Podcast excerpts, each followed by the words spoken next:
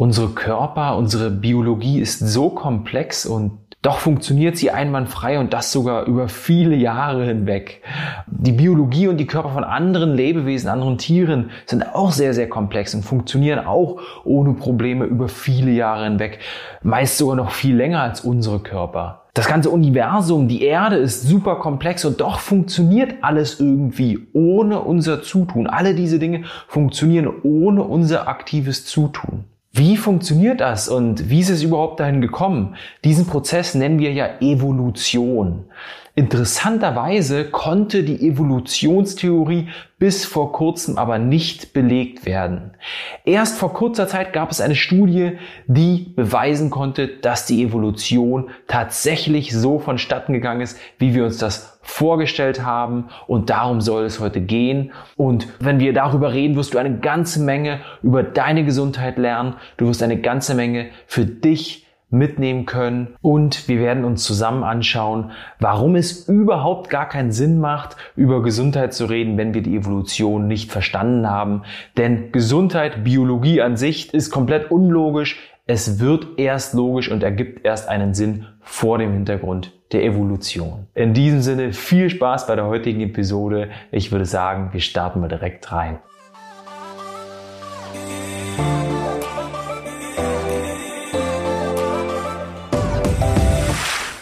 Hey und herzlich willkommen zu dieser Episode. Ich freue mich sehr, dass du auch heute wieder dabei bist.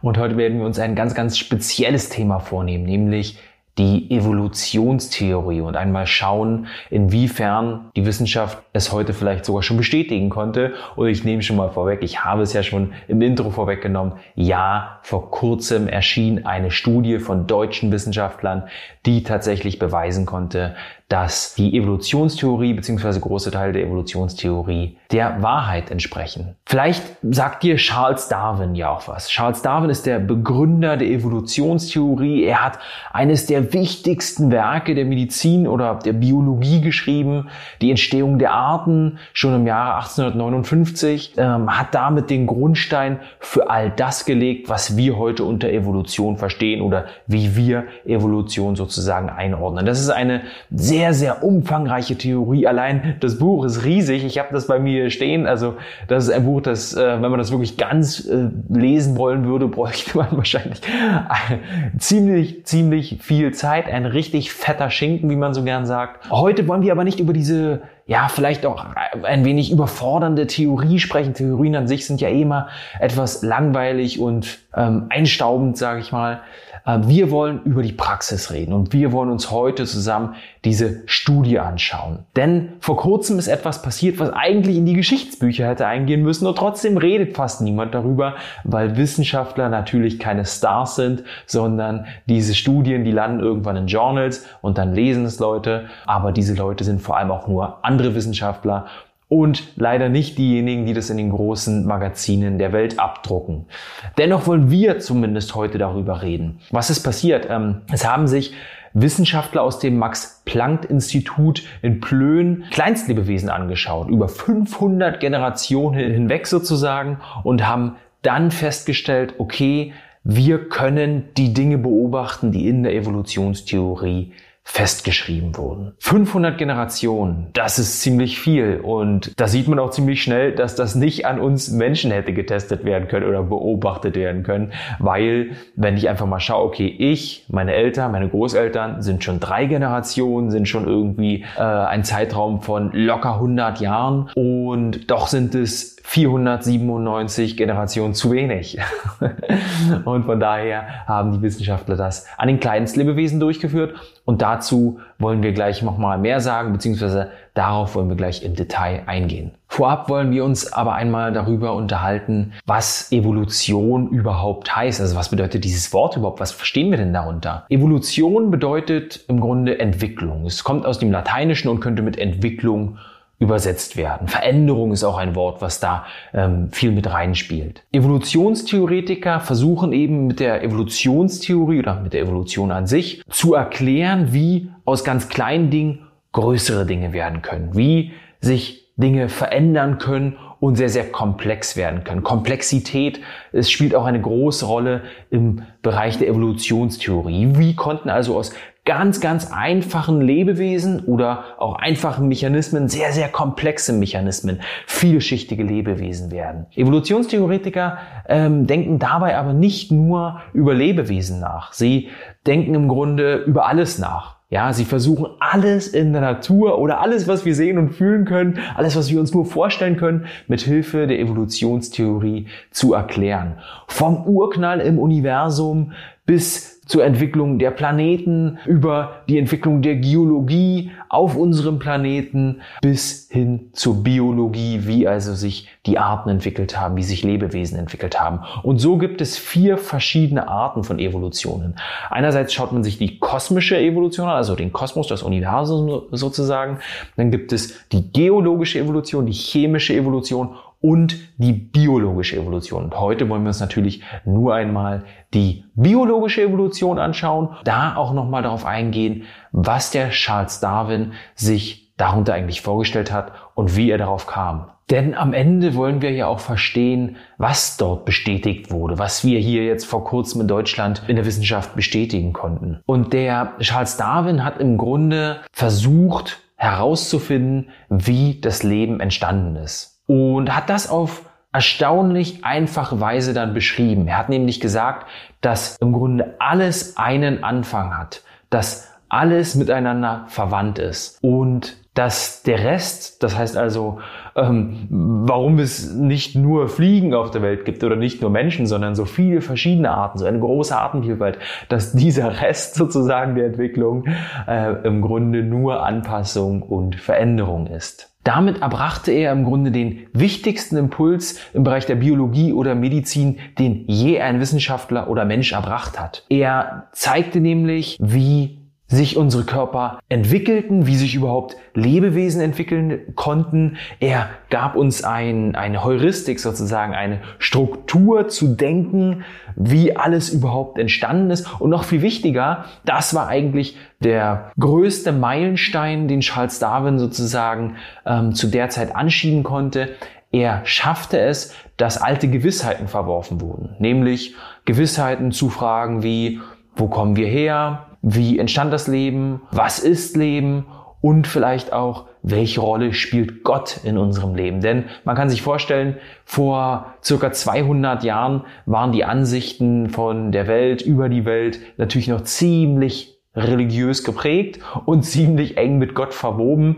Und es war damals überhaupt nicht einfach, solche ketzerischen Theorien sozusagen in den Umlauf zu bringen, wo Gott auf einmal gar keine Rolle mehr spielte. So, und jetzt würde ich dir am liebsten die ganze Geschichte erzählen oder zumindest richtig tief in die Geschichte von Charles Darwin und in seine Entdeckungen sozusagen reintauchen, weil ich es so spannend finde, weil ich es auch so atemberaubend finde, wie man schon zu dieser Zeit im Grunde gefühlt die ganze Welt umsegeln konnte, sich ferne Länder angucken konnte und wir ja heutzutage äh, teilweise nicht mal in der Lage sind, in den Supermarkt zu gehen, ohne zu stöhnen. Aber klar, die Zeit fehlt, von daher ähm, lass uns auf die wichtigsten Dinge eingehen. Wir springen mal an das Jahr 1831 zurück. 1831 brach ein Schiff auf, ähm, ein Vermessungsschiff der Royal Navy, also der englischen Flotte sozusagen, der Flotte von Großbritannien.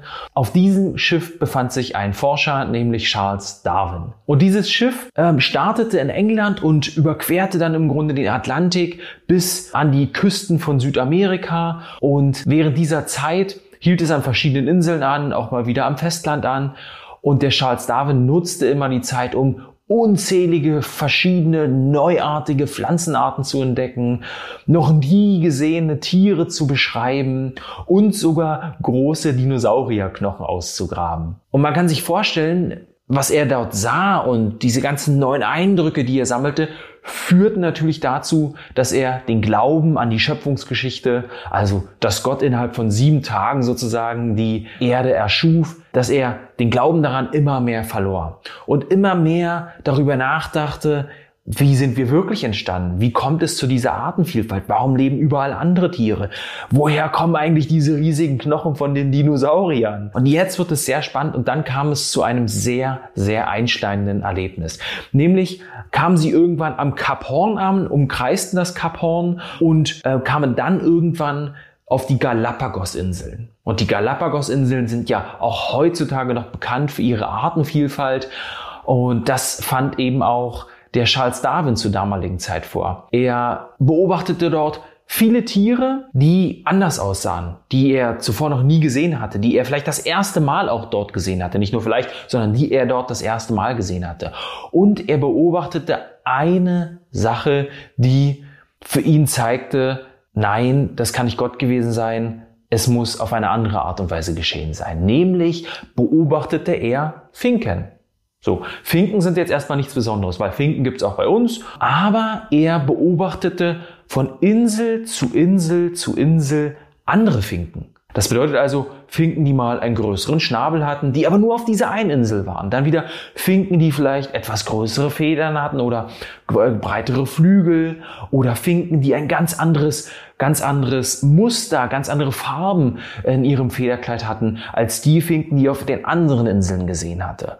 Und diese Merkmale, die er da beobachtete, die gab es immer nur auf einer Insel. Also die eine Farbe nur auf der einen Insel. Dann die, den großen Schnabel wieder nur auf der anderen Insel. Und so weiter und so fort. Und das ließ ihn zu den Schluss kommen, dass die Finken sich aufgrund der dort ja, der dortigen Umwelt sozusagen so entwickelten, also einen Schnabel herausbildeten, der anders war, eine Farbe herausbildeten, die anders waren und sich so eben an die Umgebung anpassten oder gewisse Mutationen sich einfach in diesem isolierten Raum, also Änderungen in den Genen in diesem isolierten Raum anders ausprägten, als sie es eben auf anderen Inseln taten. Und dann schrieb er irgendwann in seinem Tagebuch, I think, also ich denke, alle Arten entstammen einer Unterart oder Überart oder wie auch immer. Alle sind miteinander verwandt. Alles hat sich aus einem Kleinstlebewesen sozusagen entwickelt und der Rest, wie ich schon eingangs gesagt hatte, war nur Anpassung und Veränderung. Und das ist auch die Zusammenfassung seines Buches Die Entstehung der Arten, das dann 28 Jahre später, das muss man sich vorstellen, 28 Jahre hat er an dieser Theorie gearbeitet, 28 Jahre später erschien dann sein Buch Die Entstehung der Arten 1859 was eher für einen großen Aufruhr sorgte und im ersten Moment gar nicht so sehr dafür sorgte, dass alle sagten, ah, okay, so sind wir entstanden, sondern es ging natürlich erstmal darum, dass die Menschen sagten, hey, aber Gott hat die Erde erschaffen und innerhalb von sieben Tagen wurden die Arten erschaffen. Und, und, willst du jetzt der Kirche schaden? Bist du ein Ketzer? Darum ging es natürlich damals.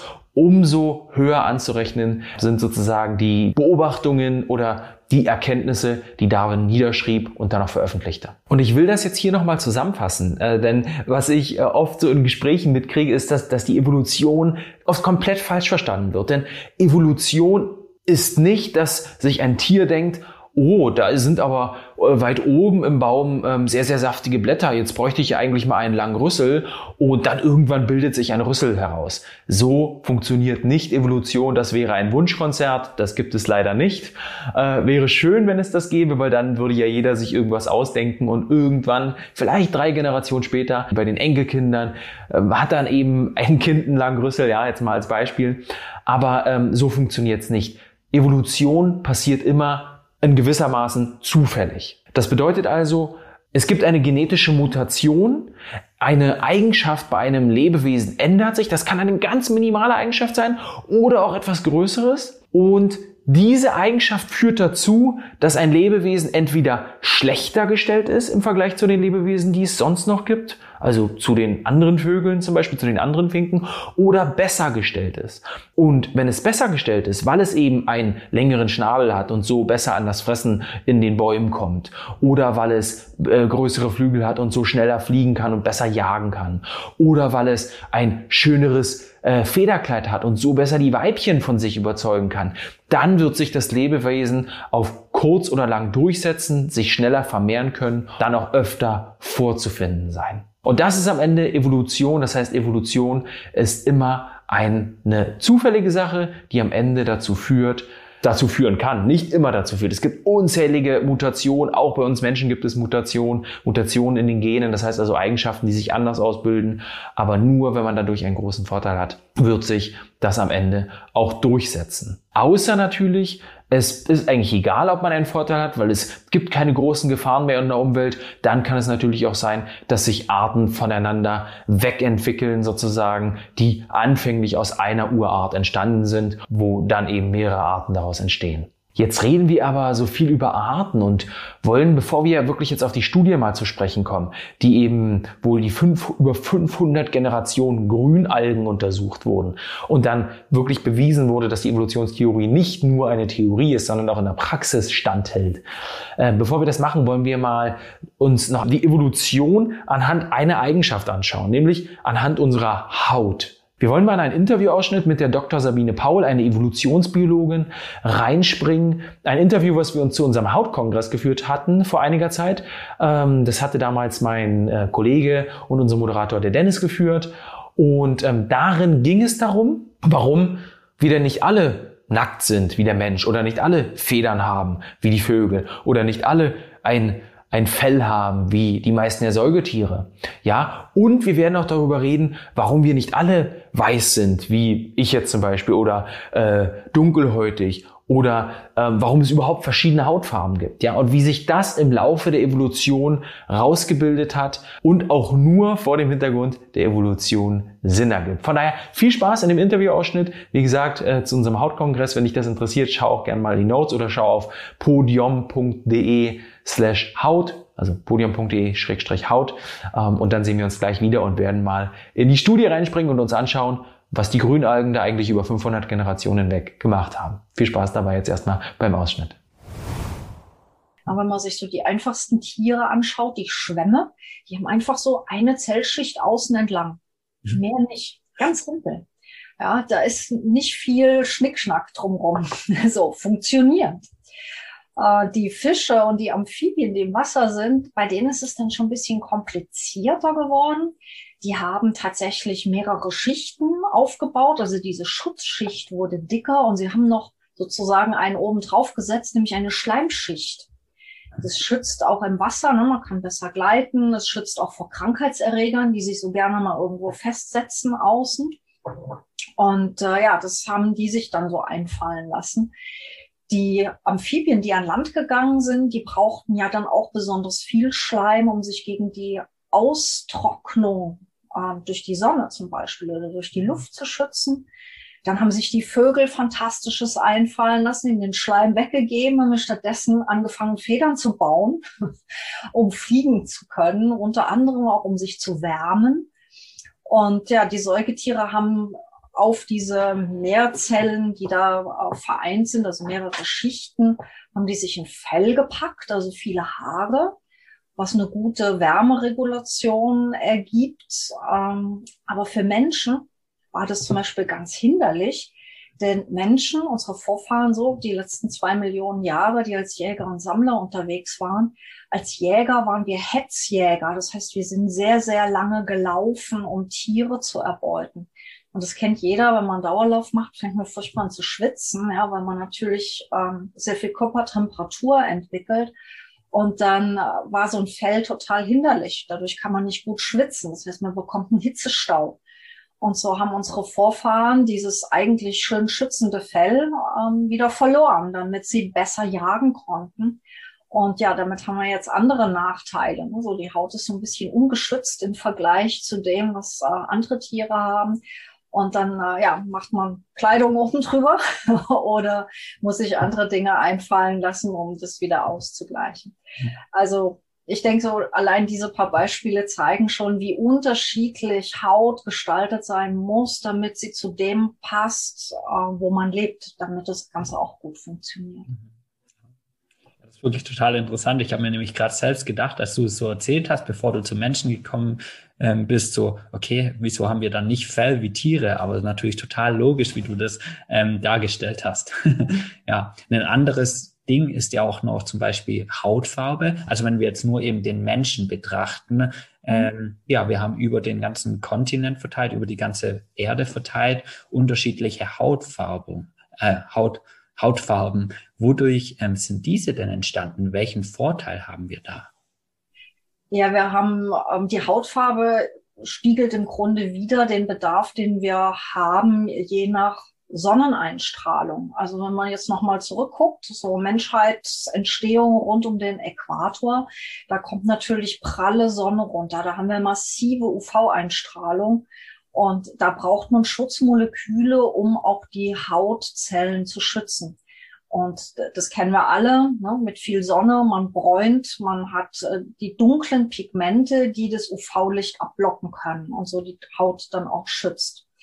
Nun sind ja dann nicht wenige Menschen raus aus Afrika, haben neue Kontinente besiedelt, sind Richtung Norden nach Süden und dann nahm diese UV-Strahlung ab. Das heißt, es gab zum einen nicht mehr so den Bedarf, dass das ganz so dunkel pigmentiert war.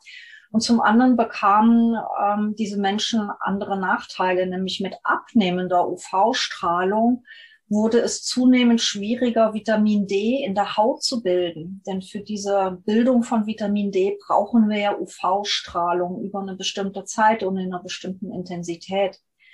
Und äh, wenn wir das nicht haben, also Vitamin D hat ja sehr viele Funktionen, aber jetzt mal so ganz simpel und ganz konkret, Ganz wichtig ist der Einbau von Kalzium in die Knochen. Das heißt, damit wir ein stabiles Skelett haben, damit kämpft sich's zum einen besser, also ein Überlebensvorteil, wenn man mit weichen Knochen unterwegs ist. Und auch, wenn man an die Geburt denkt, es gibt natürlich Deformierungen. Ähm, er ist ja bekannt als Rachitis, Vitamin D-Mangel. Ähm, das haben sich auch die Becken der Frauen äh, verformt und damit gab es Geburtskomplikationen. Das heißt, es war wirklich tödlich. Ähm, schon bei der Geburt für die Mutter, für das Kind. Ähm, also nicht nur wegen dem Vitamin D-Mangel an sich, sondern wirklich durch diese Verformung der Knochen. Und deshalb haben wir da einen ganz starken Selektionsdruck drauf bekommen, dass wir möglichst viel von diesem, ich sage jetzt mal relativ wenig UV-Strahlung, die es in den nördlicheren Regionen im Vergleich zum Äquator dann nur noch gibt, die Haut möglichst durchlässig zu machen dafür. Also mussten die dunklen Pigmente weg. Und deshalb haben wir, je näher wir nach Norden kommen, immer heller blond ne? oder immer heller gehaut, weil es natürlich äh, dann diesen Vorteil gibt, dass mehr UV-Licht durchkommt. Also, und das Risiko für Schäden ist da deutlich geringer, weil ja die Einstrahlung nicht so groß ist. Deshalb kann man diesen Schutzfaktor zurückfahren. Und ja, so erklärt sich, dass wir in verschiedenen Regionen dann ähm, Anpassungen gemacht haben im Wesentlichen getriggert eben durch diesen Bedarf an der genau richtigen Menge von UV-Strahlung. Nicht zu viel, aber eben auch nicht zu wenig. So, und nachdem du jetzt gelernt hast, warum sich unsere Haut so ausgebildet hat, wie sie eben heute ist, inwiefern wir vielleicht einen Vorteil haben, wenn wir weniger Pigmente in der Haut haben, beziehungsweise eben diese reduzierten Pigmente sich auf Grundlage der geänderten Umgebung eben ausgebildet haben. Das hast du jetzt gelernt sozusagen in dem Interviewausschnitt. Aber jetzt wollen wir endlich mal auf diese Studie eingehen, in der eben Grünalgen, Chlamydomonas reinhardti heißt die Grünalgenart, die dort untersucht wurde. Ähm, wahrscheinlich, weil der Entdecker Reinhardt hieß. Ich weiß nicht, warum man die sonst Reinhardti nennt. Vor allem mit Doppel-I hinten, obwohl ich glaube, das ist eine sprachliche Sache. Das äh, ist tatsächlich oft vorzufinden bei solchen, ich denke, lateinischen Begriffen. Aber wie dem auch sei, das war, wie gesagt, eine Grünalge, die man da untersucht hat, über 500 Generationen. Und man hat diese, genau diese Art aus zwei Gründen gewählt. Erstens, weil es ein Einzeller ist und man dort ziemlich einfach beobachten kann, ob sich dort etwas entwickelt, weil es eben ein sehr, sehr einfacher Organismus ist und dort zum Beispiel auch die Entwicklung zur Mehrzelligkeit einfach zu beobachten ist, ähm, weil diese Grünalge ein sehr, sehr kurzes Leben hat und 500 Generationen halt in einem überschaubaren Zeitraum zu beobachten sind. Und weil diese, diese Einfachheit, diese Einzelligkeit im Grunde den Anfang der Evolution beschreibt. Am Anfang der Evolution gab es auch nur Einzeller, die sich irgendwann zu Mehrzellern weiterentwickelt hatten. Und hier will die Forschung ansetzen und schauen, okay, wir können uns jetzt nicht gleich alles anschauen, aber wir wollen uns doch zumindest mal den Anfang anschauen, ob der zumindest stimmt und dann Schlüsse auf die weiteren Schritte in der Evolution ziehen. Es gibt zu dieser Studie vielleicht vorweg noch ähm, zwei Dinge zu sagen. Im Grunde zwei Voraussetzungen könnte man sagen. Das erste ist, dass ein Selektionsdruck das heißt also irgendeine Herausforderung. Ich gehe gleich drauf ein, das ist super spannend wirklich, was die Herausforderung war, aber dass ein gewisser Druck sozusagen dazu führt, dass die Überlebenschancen in der Gruppe größer werden. Dass also Verbände, dass das Bilden, das Ausbilden von Verbänden von Lebewesen, in dem Fall eben Grünalgen, dazu führt, dass die Überlebenschancen steigen. Das war wichtig, das hat eine große Rolle in der Studie gespielt. Und außerdem hat noch eine Theorie eine große Rolle gespielt, die auch damit untersucht werden sollte, nämlich dass das Ausbilden von Verbänden von Lebewesen die Vorstufe zur Mehrzelligkeit ist. Also vielleicht hast du das Wort Biofilm schon mal gehört. Biofilme sind im Grunde auch Verbände von Bakterien, ähm, die ein, einen Film aus Zucker, Fett und aus Eiweißbestandteilen bilden. Das finden wir auf unserer Haut, können wir das finden. Das finden wir in unserem Darm. Das sind natürlich meist so winzige Filme oder Substanzen, dass wir das nur unter dem Mikroskop beobachten können. Im Darm kann es schon manchmal etwas äh, stärker ausgebildet sein, manchmal auch zu stark. Hier beobachten wir sozusagen auch in unserem Körper diese Biofilme, ja. Und eine Theorie besagt eben, dass das Ausbilden von Verbänden von Lebewesen, also diesen Biofilm, der erste Schritt war, um sich am Ende auch zu einem Lebewesen zusammenzuschließen und von der Einzelligkeit zu Mehrzelligkeit zu kommen. Und genau das untersuchten dann auch die Wissenschaftler.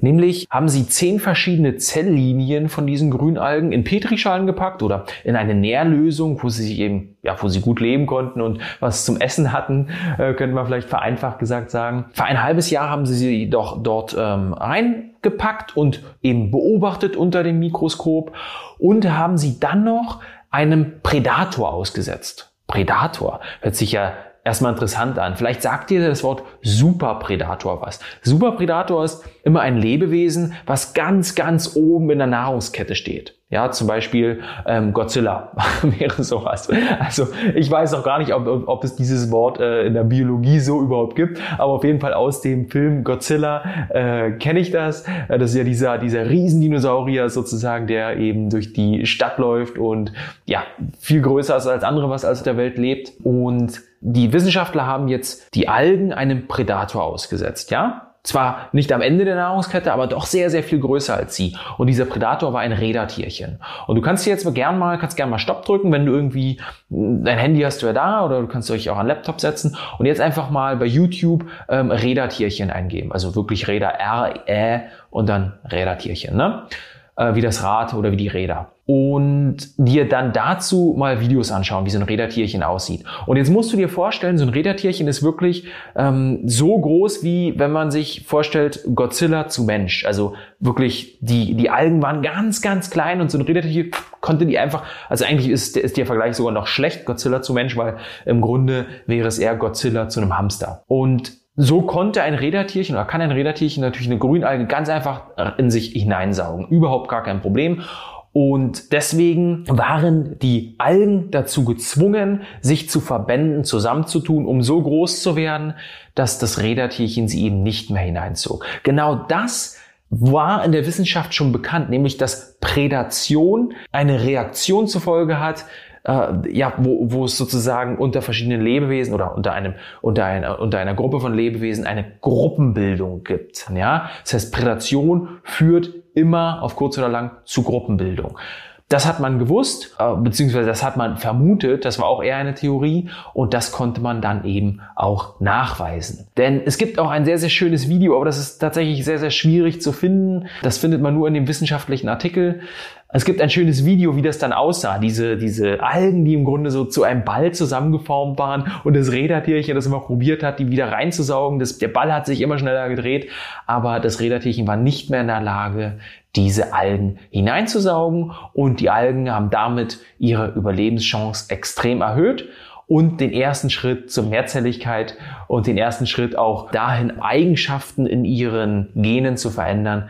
Diesen ersten Schritt sind sie damit gegangen. Denn tatsächlich konnten die Wissenschaftler auch nachweisen, dass nicht nur äußerlich beobachtbare Dinge sozusagen verändert wurden, ja, dass eben diese Gruppenbildung davon statten ging, sondern sie konnten auch im Genom Veränderungen feststellen, die auch vererbbar auf weitere Generationen waren.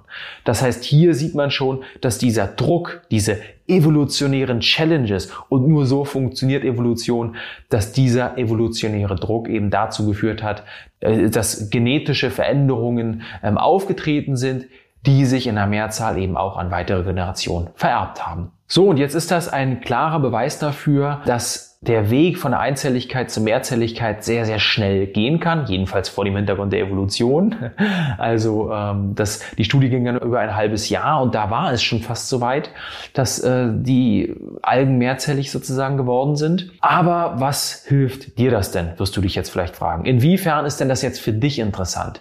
Gut, vielleicht fandest du das jetzt ganz ähm, informativ, was ich hier erzählt habe und vielleicht auch irgendwie inspirierend. Vielleicht ähm, hat es dir Spaß gemacht sozusagen und vielleicht äh, beschäftigst du dich auch selber mit diesen Themen, weil du es einfach interessant findest. Aber am Ende sollte doch ähm, Gesundheit und so sehen wir bei Podium Gesundheit und vor allem diese Gesundheitsthemen auch immer irgendeine Conclusio, also ein, ein Schluss für dich bringen. Ja, was hilft dir das Wissen jetzt? Dir hilft das Wissen über die Evolution, dass Gesundheit nur vor dem Hintergrund der Evolution Sinn macht. Ansonsten ist Biologie immer sinnlos und auch immer unlogisch. Außer wir versuchen es mit dem Gott zu erklären, ja? Wenn wir es also äh, versuchen mit überirdischen Dingen zu erklären. Ansonsten ist Gesundheit, ist Biologie unlogisch. Wenn wir jetzt aber uns anschauen, wie wir uns im Laufe der Evolution verändert haben, in welche Richtung wir uns entwickelt haben, können wir auch hier und da, auch ohne viel ähm, sozusagen Hintergrundwissen, Schlüsse für uns ziehen. Und das wollen wir mal versuchen zusammen zu machen. Und das vielleicht an drei Beispielen. Wir fangen mal mit der Haut an. Die Sabine Paul, die Dr. Sabine Paul, die hat ja sehr, sehr schön erklärt, wie sich die Haut im Laufe der Zeit entwickelt hat, ja, ähm, wie sich die Haut zwischen verschiedenen Tieren verändert hat, aber auch wie sich die Haut bei uns Menschen verändert hat. So sehen wir eben, dass die Haut immer heller wird, umso weniger Sonne wir abbekommen, da die Haut durchlässiger wird, wenn wir eben weniger Pigmente darin haben und so auch einfacher Vitamin D produzieren können. Und jetzt ist es so, dass eine ganz bestimmte Hauterkrankung, die wir zumindest als Hauterkrankung ähm, ja, sehen oder verstehen, sogar dazu führt, dass wir noch leichter Vitamin D produzieren können. Und das ist die Neurodermitis. Die Neurodermitis führt nämlich dazu, dass die Haut noch dünner wird, weil ein ganz bestimmtes, ein ganz bestimmter Baustoff, nämlich das Filagrin, ein Proteinbestandteil ist das, dort vermindert in der Haut vorkommt. Und so sind Neurodermitiker in der Lage, noch leichter Vitamin D zu produzieren. Hier sieht man, dass vielleicht eine Erkrankung, die wir als Erkrankung wahrnehmen, vielleicht doch eher eine Entwicklung ist, die uns helfen sollte als Mensch, die aber heutzutage unter den geänderten Umweltbedingungen etwas ist, das sehr, sehr juckt und sehr, sehr problematisch werden kann. Nehmen wir mal den Hunger. Hunger ist ja auch etwas, was sich in der Evolution herausgebildet hat, was wir bei jedem Lebewesen sehen, weil wir uns natürlich ernähren müssen. Und bei uns Menschen ist es so, wenn wir etwas Süßes essen, dann können wir nicht aufhören zu essen. Und jetzt, ja, denken wir uns vielleicht, ja gut, aber Mensch, wenn ich Hunger habe und wenn ich auf etwas Lust habe, dann ist das doch ein natürlicher Reiz und dann muss das doch etwas Gutes sein. Überhaupt nicht. Das stimmt nicht. Denn auch wieder vor dem Hintergrund der Evolution müssen wir das betrachten. Warum hat sich denn so ein Gefühl herausgebildet, dass wir etwas Süßes essen und denken, oh, ich brauche davon mehr, ich brauche davon mehr? Das liegt ganz einfach daran, dass wir den meisten Teil der Evolution unserer Entwicklungsgeschichte einfach nicht dieses starke Süßempfinden hatten. Wir hatten vielleicht mal Obst und dann hat unser Gehirn gesagt, mehr, mehr essen, mehr essen, mehr essen, weil wir nicht so oft die Chance hatten, Obst zu essen. Ja, und jetzt haben wir, und jetzt sollten wir eben nicht auf unser Gefühl hören und ja, wenn das Gefühl sagt, wir wollen eben im Abend noch was Süßes, dann ist das eben so. Das heißt nicht, dass wir das auch mal machen können. Alles gut, ich esse auch abends mal was Süßes, ja. Bei mir ist es zwar aber was Zuckerfreies und ich probiere darauf zu achten, dass es nicht allzu ungesund ist. Das ist an sich ja nicht so schlimm. Nur man muss es richtig einordnen. Man muss eben wissen, okay, mein Gehirn sagt mir jetzt, ich will mehr, ich will mehr, ich will mehr. Und ähm, ja, dann nehme ich halt ein bisschen mehr, aber irgendwann muss ich selbst Stopp sagen, weil mein Gehirn wird nicht Stopp sagen. Und was uns dabei hilft, sind zwei Sachen. Eiweiße und Fette. Fette in der Nahrung, das heißt also ein gesundes Olivenöl vielleicht und gesunde Eiweiße in der Nahrung. Das kann veganes Eiweiß sein, Pilze enthalten zum Beispiel viel Eiweiß oder ein ähm, fermentierter Tofu, ein Biotofu oder eben, ja, ich hatte schon gesagt, ein gesundes Olivenöl führen dazu, dass wir gesättigt werden, dass das Gehirn das sagt, puh, jetzt ist erstmal gut, jetzt bin ich gesättigt. Süßes wiederum nicht, weil es natürlich die schnelle Energie liefert und das Gehirn immer sagt, ja, davon brauchten wir mehr, weil wir im Laufe der Evolution davon natürlich möglichst viel brauchten. Das dritte Beispiel ist unser Immunsystem. Das Immunsystem hat sich auch auf Grundlage von evolutionären Reizen entwickelt. Wir mussten jagen, wir mussten vielleicht wegrennen, wir mussten dann, wenn wir äh, Wunden hatten, ähm, die eben auf der Jagd entstanden, äh, diese Wunden schnell wieder heilen können. Unser Immunsystem musste sehr sensibel sein, weil wir viel reisten. Wir waren ein, wir sind oder waren eben die meiste Zeit ein Wandervolk und haben die ganze Welt besiedelt und haben immer wieder neue Pflanzen entdeckt, neue Tiere entdeckt und die auch alles gegessen, in Anführungsstrichen, was uns irgendwie vor die Linse kam. Darum kann man sich natürlich vorstellen, dass das Immunsystem sehr sensibel sein musste, äh, gewetzte Zähne brauchte sozusagen, um auf alles äh, in richtiger Weise reagieren zu können. Heutzutage sind die Reize, die wir damals hatten, aber nicht mehr da. Wir haben nicht ständig andere Pflanzen, wir, äh, die wir essen. Wir haben nicht ständig irgendwelche Kämpfe, wo das Immunsystem reagieren muss. Wir brauchen gar nicht mehr so ein aktives Immunsystem und trotzdem haben wir es und gefühlt wird es immer aktiver, weil ganz, ganz viele neue Reize dazugekommen sind. Viele neue Giftstoffe, viele neue Signale wie Funkstrahlung, viele neue Signale, ähm, die wir in Form von Social Media zum Beispiel sehen, die wir in Form von Informationsüberflutung durch die Medien sehen. Auch das sind alles Reize, auf die das Immunsystem reagiert. Und hier müssen wir einfach mal schauen, okay, warum entstehen denn diese vielen Allergien? Allergien sind nichts anderes als ein Überreagieren des Immunsystems oder ein unangemessenes Reagieren des Immunsystems, vielleicht oft auf Dinge, die gar nicht so schlimm sind, aber unser Immunsystem ist in diesen Fällen einfach nicht mehr in der Lage, moderat oder auf die richtige Weise zu reagieren und ist dann vielleicht wie ein Teenager mit ADHS, der äh, schnell mal überreagiert und gar nicht weiß, wo er zuerst hinschauen soll. Darum probieren, die Reize auch mal wieder zurückzufahren, zu schauen, was reizt mich denn zu sehr, wo habe ich zu viele Reize oder wo kann ich vielleicht meine Reize auch minimieren. Denn die Reize, auf deren Grundlage unser Immunsystem sich entwickelt hat, gibt es heutzutage kaum noch. Aber vielleicht können genau diese Reize, nämlich Kälte, Hunger, Durst, uns helfen, auch mal wieder in unsere Balance zu kommen. Und damit sind wir auch schon am Ende der heutigen Episode angelangt. Ich hoffe, ähm, auch dieser kleine Lifestyle-Aspekt hat dir wieder ein wenig Inspiration gegeben. Ich hoffe, ich konnte dir und da mal ein kleines Lächeln ins Gesicht zaubern und ich hoffe, du bist auch bei der nächsten Episode wieder mit dabei.